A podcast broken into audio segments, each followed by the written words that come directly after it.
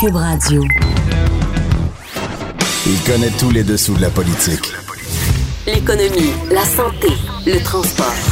Antoine Robitaille. Là-haut sur la colline. Cube Radio. Bonjour à tous. Alors aujourd'hui, à la haut sur la colline, on a une invitée politique importante, Dominique Anglade, qui est députée libérale de Saint-Henri-Sainte-Anne, mais aussi euh, qui euh, est la seule candidate à la course à la chefferie libérale. On bouclera notre émission avec l'historien Dave Noël, qui, comme tous les lundis, vient nous présenter ses chiffres de l'histoire des anniversaires trop souvent passés sous silence en histoire politique. Mais d'abord, on a un vadrouilleur en studio et je vous laisse tout de suite deviner qui il est. go, go. Eh oui, c'est pas Marc Gagnon, mais Marc-André Gagnon qui est ici. Bonjour. Salut, ça, Ça va? bien? Ouais, félicitations pour euh, les résultats de ta course d'hier. Ah ben merci beaucoup. Félicitations euh, que tu as fait une très belle course toi aussi, un beau 10 km. Bien heureux, bien heureux. Oui, du oui, bien. Ça décrasse. bravo. Ça décrasse, Oui. mesdames et messieurs. Mais là, on va parler politique. Et euh, c'est Geneviève Guilbeault, qui est une ministre qui est sur la sellette, n'est-ce pas, Marc-André, correspondant parlementaire, Journal de Montréal, Journal de Québec, Marc-André Gagnon. Ouais, on t'écoute. On, on peut pas dire que ça va très, très bien euh, dans, le domaine policier. Donc, euh, la confiance des Québécois, on le sait, à l'égard de la Police nationale, de la Sûreté du Québec, puis de l'UPAC surtout, a pas mal été euh, euh, malmenée donc, depuis plusieurs mois. Au bureau d'enquête, ici au Journal de Québec, au Journal de Montréal, comme tu le sais, des reportages, on en a presque maintenant un à, toutes les semaines qui vient ébranler en quelque sorte cette confiance qu'ont les Québécois envers les services euh, euh, policiers. Et Puis moi, ce que je dis, ce que j'ai écrit l'autre fois, c'est que les polices, nos polices sont décapitées en même temps. ouais. Il n'y a, pas une police où il y a un vrai chef. Tu sais, euh, à l'UPAC, c'est un corps de police maintenant. Oui. À, à la Sûreté du Québec, même chose. Et, et, euh, ben, parce que Martin Prudhomme, qui était le grand patron de la Sûreté du Québec, est maintenant suspendu. Ouais. Puis, euh, évidemment, on pourrait parler du SPVM, là, mais c'est une autre histoire. Et ultimement, tout ça est un peu relié? Oui, Ah oui, exactement. Donc, euh, c'est quand même assez particulier. Euh, et bon, la semaine dernière, euh, notre bureau d'enquête euh, nous faisait de nouvelles révélations concernant une lieutenant de la Sûreté du Québec euh, qui est euh, soupçonnée euh, donc d'avoir faussement euh, orienté l'enquête euh, qui euh, concernait l'origine des fuites médiatiques au sein même euh, de l'UPAC. Euh, et euh, voilà, et, là, ben, devant tout ça, la pression était de plus en plus forte envers la ministre de la Sécurité publique et vice-première ministre, Geneviève Guilbeault. Et voici ce qu'elle qu'est-ce qu'elle nous a donc annoncé ce matin. Je m'attends à voir euh, très bientôt la liste de recommandations du comité de sélection qui a fait euh, les, les- les entrevues là, à la suite de la réception des CV pour le poste de commissaire à l'UPAC. Et donc, je peux vous dire qu'on devrait nommer un nouveau commissaire à l'UPAC maximum en octobre. Ces documents-là Alors voilà, donc maximum en octobre. Il faut se rappeler qu'il y a un appel de candidature qui avait été lancé donc en juin dernier. Euh, la situation, c'est que l'UPAC donc euh, est, est dirigé par un commissaire euh, par intérim Frédéric de- Gaudreau. Frédéric Gaudreau, donc depuis le mois de novembre dernier. Il faut se rappeler, et ça c'était quand même spécial, je sais pas si tu te souviens de la réaction que tu as eue en apprenant la nouvelle, le 1er octobre dernier, jour d'élection générale au Québec. Robert Laprenière nous euh, annonçait donc euh, sa démission qui devenait troublant. effective le 2 novembre. C'était quand même assez particulier. Alors, euh, Après qu'il a, qu'il ait procédé quelques années plus tôt à une rafle importante chez les libéraux le- en plein jour de budget. Donc, c'est un homme qui, qui aimait les coïncidences. ouais, le sens du timing euh, en bon français, peut-être, Exactement. euh, diront certains. Exactement. Alors voilà, donc euh, on comprend que le souhait de la ministre Guilbeault, c'est que la nomination se fasse donc assez rapidement. Ma compréhension est aussi à l'effet que la ministre de la Sécurité publique n'a pas encore reçu la courte liste du comité de sélection euh, et, et- et parce que là, il y a d'autres étapes qui vont venir. Donc, euh, ce sera une première mise à l'épreuve pour le projet de loi 1 qui euh, vient faire en sorte que la nomination du commissaire à la corruption, à la lutte à la corruption, doit se faire aux deux tiers de l'Assemblée nationale. On comprend que son Ça, c'est intéressant. Ça, c'est tout nouveau. Là. C'est tout nouveau. Parce que moi, je pense, j'ai toujours dit que ça avait été un problème, la manière dont il avait été nommé Robert Lafrenière par le gouvernement libéral de l'époque. C'est un ancien sous-ministre. Il n'y avait pas eu de consultation des oppositions. Là, c'est tout l'inverse. Exact. Hein, ils ont tout changé. En plus, c'est un mandat renouvelable. Il n'y a rien de pire, les, les mandats renouvelables, parce que les gens qui sont en position, ils essayent de se faire renommer, de- nommer de nouveau. Et bon, certains ont dit que l'arrestation de Nathalie Normando un jour de budget, c'était aussi pour forcer la main au gouvernement libéral de l'époque. Alors là, on a un processus très complexe qui, est, qui, qui provient de la, du projet de loi, du- de la loi 1, dont, comme tu l'as bien dit. Oui, il faudra voir maintenant si tous les partis vont s'entendre sur les recommandations qui vont émaner donc euh, euh, du, comité de sélection. Le souhait exprimé ce matin par Geneviève Guilbeault, c'est que euh, le vote sur la nomination du nouveau commissaire à l'éthique se fasse à l'unanimité. Commissaire à l'UPAC. Ouais. j'ai dit commissaire à l'éthique, commissaire à l'UPAC, effectivement. Euh, et, donc, il faut se rappeler que euh, cette nomination-là, elle sera valide pour sept ans et la ministre euh, Guilbeault espère qu'on puisse, avec cette nomination-là, repartir sur de nouvelles bases. On comprend donc rétablir euh, le climat de confiance. Elle a abordé la question des fuites aussi. On sait qu'il y a une euh, lettre euh, de- du fameux avocat euh, Guy Bertrand qui, qui circule. Euh, Explique-nous ça. Ben, donc, euh, au lendemain du reportage auquel je faisais référence euh, tout à l'heure, qui euh, publié donc dans nos pages euh, la semaine dernière, euh, l'avocat donc de la lieutenant de la SQ euh, en question a fait parvenir au premier ministre François Legault une lettre essentiellement dans, dans laquelle il euh, exhortait le gouvernement du Québec de déclencher une enquête afin de euh, d'identifier d'où provenait la fuite des documents euh, qui, euh, qui étaient mentionnés euh, dans le reportage de notre bureau d'enquête. Or, euh, ce que la ministre euh, Geneviève Guilbeault nous a expliqué tout à l'heure, ben, c'est qu'en réalité, il n'y a pas vraiment eu de fuite puisqu'il s'agit de documents qui avaient déjà été mis à la disposition dans, dans le cadre de, procédures judiciaires. On peut entendre la réponse qu'elle avait à dire à ce sujet. Ces documents-là devenaient disponibles dans le cadre d'une autre procédure judiciaire qui a lieu dans un autre dossier qui concerne l'UPAC, un dossier que je peux pas commenter plus précisément, bien sûr, mais comme il était déjà disponible, euh, on peut penser qu'ils peuvent circuler. Alors, il ne s'agit pas d'une fuite à proprement parler. Donc, qui l'a eu, qui l'a remis à qui, euh, c'est pas, c'est, pas le ministère de la Sécurité publique. Voilà. Alors voilà, il n'y aura pas d'enquête sur la non-fuite. Comme le demande la fameuse lieutenante euh, par le truchement de son avocat, Exact. Guy Bertrand. Alors voilà. OK. Bon, ben merci infiniment, cher Marc-André À suivre. Gagnon. À suivre et au plaisir euh, de se revoir ici en studio Toujours ou un sur un terrain de course. Eh oui, ça tombe jamais. Salut, merci beaucoup. Marc-André Gagnon est évidemment correspondant parlementaire au Journal de Québec et au Journal de Montréal. Vous êtes à l'écoute de là-haut sur la colline. Antoine Robitaille. Le philosophe de la politique. Là-haut sur la colline. Cube Radio. Alors, il y a Dominique Anglade qui est au bout du fil. Bonjour, Dominique Anglade, Bonjour, M. Robitaille. député libéral de Saint-Henri-Sainte-Anne, vice-président de la Commission des institutions, porte-parole de l'opposition officielle en matière d'économie, mais aussi seule candidate officielle à la chefferie du PLQ. Alors, vendredi, vous critiquiez sévèrement le gouvernement pour la vente du fabricant de camions électriques Nordresa. On dit Nordresa ou Nordresa? À l'américaine Dana. Euh, C'était dans un communiqué. Là, il y a plusieurs personnes, Mme Anglade, qui pourraient dire vous manquez pas de culot. Ah, ben écoutez, euh, s'il y a quelqu'un qui peut m'expliquer comment euh, M. Legault, qui a décrété qu'il pouvait être champion de l'économie, puis qu'on allait avoir une pluie d'investissements et qu'on allait voir exploser les exportations, qui nous explique simplement c'est quoi sa, sa vision de l'économie, parce que ce qu'on constate présentement, c'est qu'il y a eu plusieurs ventes euh, de- de- d'entreprises québécoises qui sont des entreprises québécoises, je le souligne, avec gros traits, stratégiques pour le Québec. Quand on parle de camions électriques, on parle de, euh, de secteurs dans lesquels on peut se démarquer. Ouais. Et on a des entreprises qui sont allées rencontrer Mais- le gouvernement pour dire on aimerait rester au Québec, puis on n'a pas trouvé de solution. Mais je trouve Alors, ça étrange parce que vous, étiez au pouvoir, vous étiez ministre de l'Économie en, en 2018, puis le gouvernement libéral euh, a laissé TM4 partir après tout. euh, et à qui TM4, c'est une, c'est, une division euh, d'Hydro-Québec, à, à- à Dana, justement. Puis c'est, c'est dans le même secteur. Alors je, je me demande, c'est pour ça que je dis, vous manquez pas de culot, on dirait Dans que... les- Alors, ben, vous savez, vous savez, il y a plein d'entreprises. C'est ça, je l'ai toujours dit.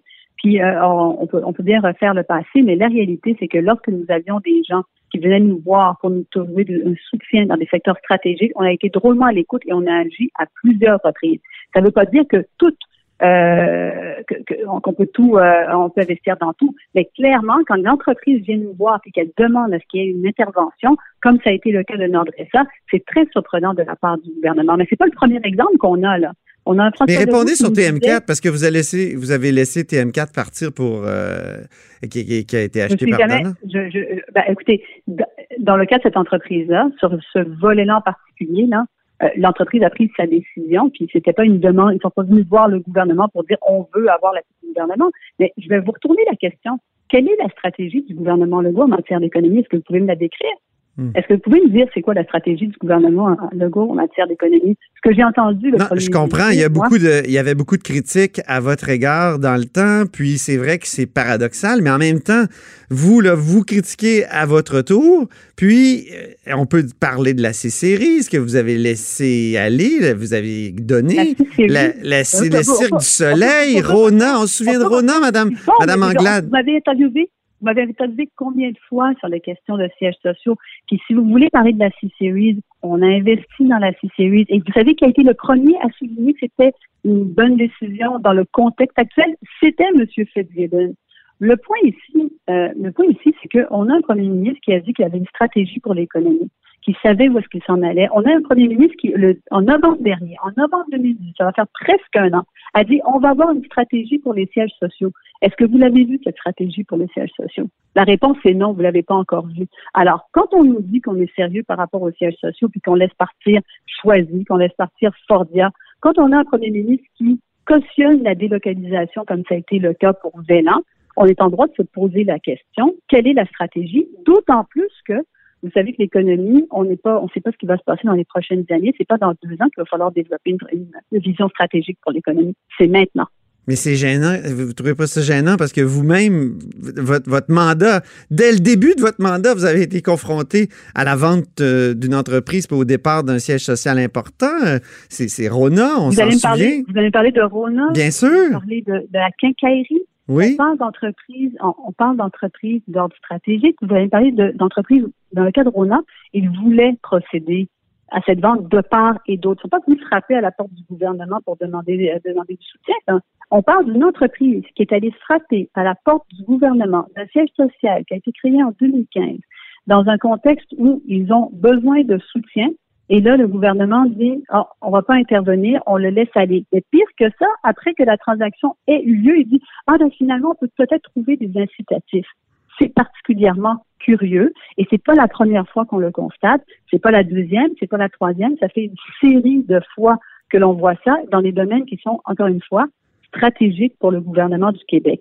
Quand il s'agit d'innovation, quand il s'agit de technologie, quand il s'agit de, euh, de géothermie, d'environnement, pense qu'il y a des, un positionnement que le gouvernement doit avoir. et encore une fois, on ne sait pas c'est quoi cette stratégie. Qu'est-ce que vous feriez, vous, à sa place? Parce que quand vous étiez au pouvoir, vous avez laissé partir plusieurs euh, sièges sociaux. Et on a surtout gardé et on a surtout conservé, on a surtout investi dans plusieurs entreprises qui ont su croître au fil des années. On a qu'à penser à des entreprises euh, dans le domaine de, Lesquelles? Justement, des entreprises comme euh, LM Wind Power en, en Gaspésie, ou bien d'autres entreprises euh, comme Prelco, il y a des entreprises, il y a plusieurs entreprises dans lesquelles on a investi sur le long terme. On a investi de manière massive en intelligence artificielle. Puis là, aujourd'hui, on parle de l'intelligence artificielle comme étant un secteur de pointe au Québec, mais c'est parce qu'il y a eu des millions de dollars du gouvernement du Québec, une stratégie qui a été mise en place deux stratégies en matière d'innovation, justement pour qu'on se concentre sur des secteurs qui sont vraiment de pointe. Donc, mon point, c'est pas, mais mon point, c'est pas ça. On avait notre stratégie, on l'a développée, puis les résultats économiques étaient, étaient là. Mon point est le suivant. On a un premier ministre qui dit qu'il veut être champion de l'économie, qui veut voir exploser les investissements. Ça fait un an qu'ils sont au pouvoir aujourd'hui. Montrez-nous où sont les, les, explosions des investissements. Montrez-nous où sont les exportations. Montrez-nous où sont les grands sièges sociaux que vous vouliez garder. Elle est où la stratégie pour les sièges sociaux qui avaient été bien dans votre communiqué, Mme Anglade, vous parlez de SICO. Et euh, j'ai vérifié, mais SICO a été vendu en 2006 à une compagnie hollandaise, puis a été. Euh, c'est des Américains qui, ont mis la main dessus pendant votre mandat. Est-ce qu'il est n'y a pas une erreur, là? Ou? Est-ce que c'est pas une preuve aussi que vous avez laissé passer, euh, partir un, autre fleuron? En 2006, vous étiez le gouvernement du parti, c'était un gouvernement du Parti libéral? OK. Mais, M. Robitaille, si votre point, c'est est-ce que sous le gouvernement libéral, il y a eu des fleurons qui sont partis? C'est évident, chaque année, il y a des entreprises qui, achètent, il y a des entreprises qui vendent. C'est évident, on peut toujours en trouver une, deux pour trouver des exemples. Le point, c'est pas ça. Le point, c'est quelle est la stratégie d'un point de vue gouvernemental, sur quoi on va miser? Et je crois qu'on doit miser sur de l'innovation. Je crois qu'on doit miser sur des technologies. Je crois qu'on doit miser sur une économie d'avenir. Quand une entreprise frappe à votre porte puis dit on a besoin de soutien là-dedans, on peut pas répondre ah, on n'a pas eu toutes les informations, fait qu'on n'a pas décidé, on a décidé de ne pas investir quand une entreprise fait une acquisition. Mais répondez sur SICO. Est-ce qu'il y avait une erreur? Est-ce qu'il n'y avait pas une erreur dans votre communiqué sur SICO? Répondez sur SICO. Non, SICO, non, non, SICO, mais non, mais il y a eu une transaction qui s'est passée sous le gouvernement Legault pour SICO au début du gouvernement Legault. Donc, allez. Non, c'est juste une délocalisation. La transaction s'est passée sous le gouvernement libéral. Les deux transactions, 2006-2012. On faisait référence à la transaction qui s'est passée euh, l'année dernière sous le gouvernement Legault. À cette transaction-là. Ça, c'est une délocalisation, fermeture d'usine, mais c'est pas. C'était déjà parti, là. je veux dire, c'est un.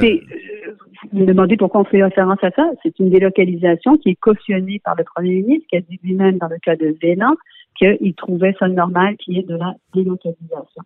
Alors, c'est dans ce cadre-là que. Il a, il a dit aussi qu'il fallait boycotter SICO, non? Il a également dit ça. Est-ce que c'est une bonne façon de faire, selon vous? Ben, écoutez, je pense que le, euh, je pense que l'appel au boycott, euh, euh, quand on est premier ministre, on doit trouver d'autres mécanismes pour pour encourager ça, parce que si les entreprises américaines décident de boycotter les entreprises québécoises, on en a pour pour un bon bout de temps également. Euh, Thierry Lindor, euh, qui était votre euh, conseiller en images sur le web, vous l'avez expulsé cet été après certains des articles du bureau d'enquête. quelle était votre, votre relation avec M. Lindor? Ah ben, comme je l'ai dit, comme je l'ai comme je l'ai dit, il, était responsable, c'est pas de l'image, il était responsable de faire de la gestion de sites site internet. Puis quand on a pris connaissance d'informations euh, par rapport à par, rapport à M. Thierry Lindor, on a décidé de ne plus avoir de lien euh, pour la campagne pour la campagne. Voilà. Euh, mais le connaissiez-vous vraiment beaucoup? Lui dit que vous étiez des amis. Il y a plusieurs photos qui montrent que vous étiez très proches. quels étaient vos liens? J'ai rencontré M. Lindor. Mais j'ai répondu à ces questions-là par le passé. Mais vous savez, j'ai rencontré M. Lindor ici quand je suis devenue députée parce que son entreprise était, était dans le comté de Saint-Henri-Sainte-Anne. Donc, euh, il a offert euh, ses services effectivement pour la gestion euh, de médias sociaux. Puis à partir du moment où on a vu qu'il y avait des enjeux, on a décidé de tirer un trait sur la relation. Est-ce qu'il était bénévole? Il était bénévole? Non, non. Les actions de Thierry Lindor et les, et les éléments qu'il a, sur lesquels il a travaillé sur la campagne ont été rémunérés. Les, les services ont été tout payés et je peux vous assurer d'une chose, M. Robitaille, c'est que absolument tout va être euh, conforme avec euh, les règles du DGEQ là-dessus. Très bien. Ben, merci beaucoup, Dominique Anglade. Merci. Au, plaisir. Au revoir. Là-haut sur la colline. La politique autrement dit. Cube Radio. C'est les chiffres de l'histoire avec Dave Noël, historien, journaliste à la recherche au devoir, auteur de Mon calme général américain au Boréal. Donc, chaque lundi, Dave nous souligne des chiffres, souvent pas ronds, de l'histoire politique. Bonjour, Dave. Bonjour, Antoine. Alors, quels sont les chiffres aujourd'hui? Oui, donc pour commencer, 259 ans. Ah, 259. Euh, donc on remonte assez loin, mais ben un événement euh, capital euh, déterminant, c'est la reddition du Canada à Montréal. Donc, euh, c'est le 8 septembre 1760. Euh, donc, c'est hier, finalement, l'anniversaire. mais donc, c'est le gouverneur Vaudreuil qui, devant le général Amherst, qui encercle la ville un an après la bataille des Plaines d'Abraham. Donc, le gouverneur Vaudreuil qui dirige la Nouvelle-France, il, il, se rend pour l'ensemble du Canada. Donc, le Canada devient britannique. Et puis, la, la, conquête va être confirmée trois ans plus tard lors du traité de Paris. Euh, donc, c'est un événement euh, important. À, l'époque, Montréal, euh, on l'oublie, mais il y avait une ligne de fortification, un rempart qui a été détruit seulement dans les années 1800. Ah oui. Et donc, Est-ce il reste des bouts? Il reste des petits bouts derrière l'hôtel de ville. Il y a un petit parc où on voit les fondations. C'est vrai. mais donc, il n'y a pas eu de siège pour une raison très simple, c'est qu'il n'y avait aucun espoir de, gain.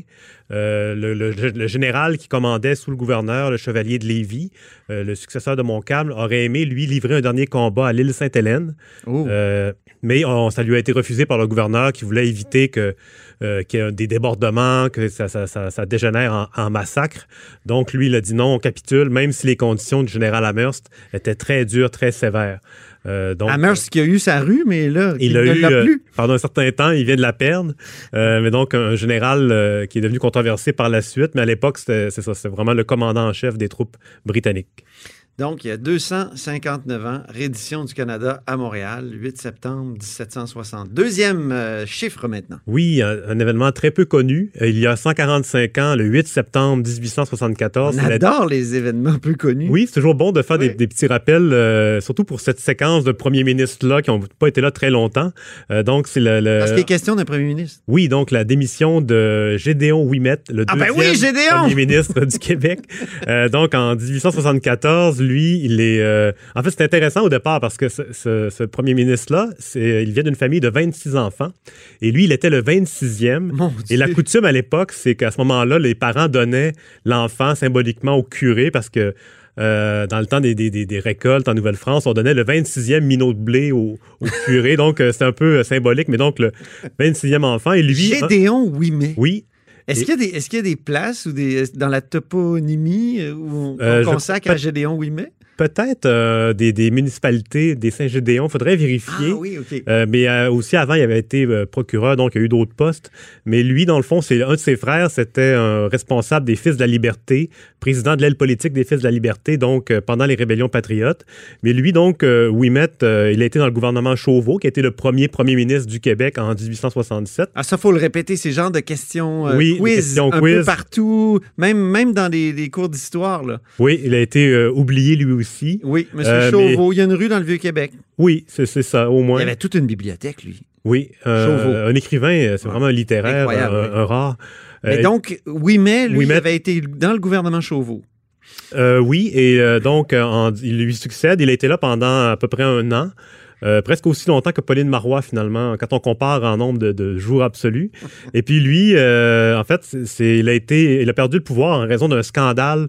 On pourrait dire presque aussi brièvement. Aussi brièvement, oui. il y en a eu d'autres. Euh, donc, le scandale des tanneries. récemment, peut-être quelques années, on a découvert, les archéologues ont découvert l'îlot des tanneries à Montréal. Oui, oui, oui. Mais lui, dans le fond, son, son, gouvernement avait échangé un terrain qui valait plus cher contre un autre terrain.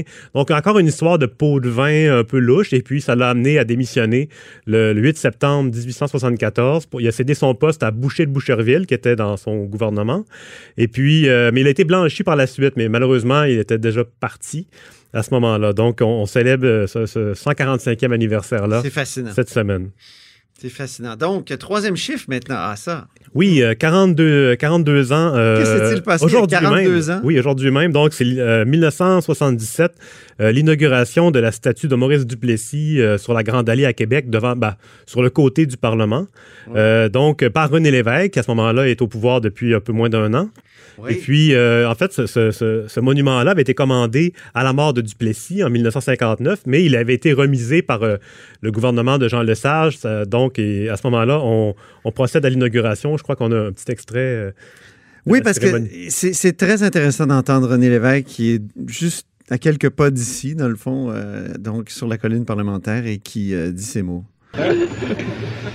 Alors donc, tiré de quelques lieux obscurs, certains diront même du purgatoire des souvenirs, voici cette statue d'autant plus fameuse qu'elle est restée si longtemps invisible et qui pourtant, il ne faudrait pas l'oublier, fut commandé par une loi de l'Assemblée nationale il y aura bientôt une vingtaine d'années.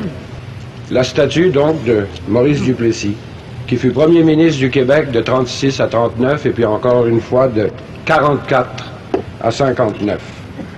Ah, que c'est intéressant.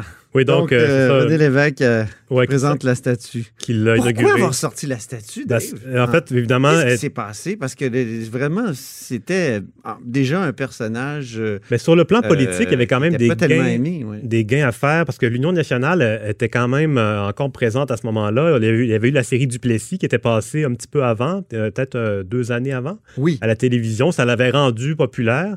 Et puis René Lévesque, lui, se dirige vers un référendum en 80. Donc, c'est politiquement, c'était quand même bon pour lui de, ressortir ce, monument-là pour, euh, pour une certaine catégorie d'électeurs, donc euh, pour rassembler. Mais évidemment, je crois qu'il y avait des raisons plus techniques, tout simplement. Le monument, la statue était dans un hangar quelque part, donc euh, il fallait bien la, sortir un de ces jours. Et puis, donc, c'est arrivé à ce moment-là, tout simplement.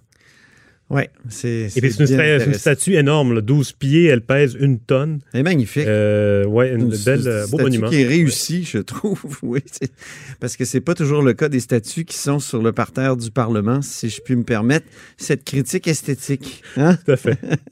Donc, euh, on va mettre là, sur la, page Facebook euh, des photos aussi de ces trois événements-là. D'abord, 8 septembre 66, 60, pardon, 1760, 259 ans, reddition du Canada à Montréal. Il y a 145 ans, c'était la démission du premier ministre Gédéon Ouimet que tu nous as fait apprendre à, connaître. Puis il y a 42 ans, le 9 septembre 1977, exactement, inauguration de la statue de Duplessis sur la Grande Allée par René Lévesque. Merci infiniment, Dave Noël. Merci Antoine.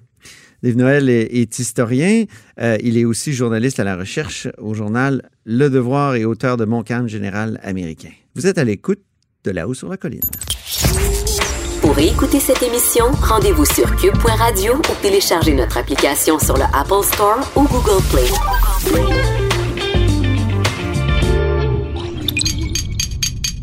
Cube Radio.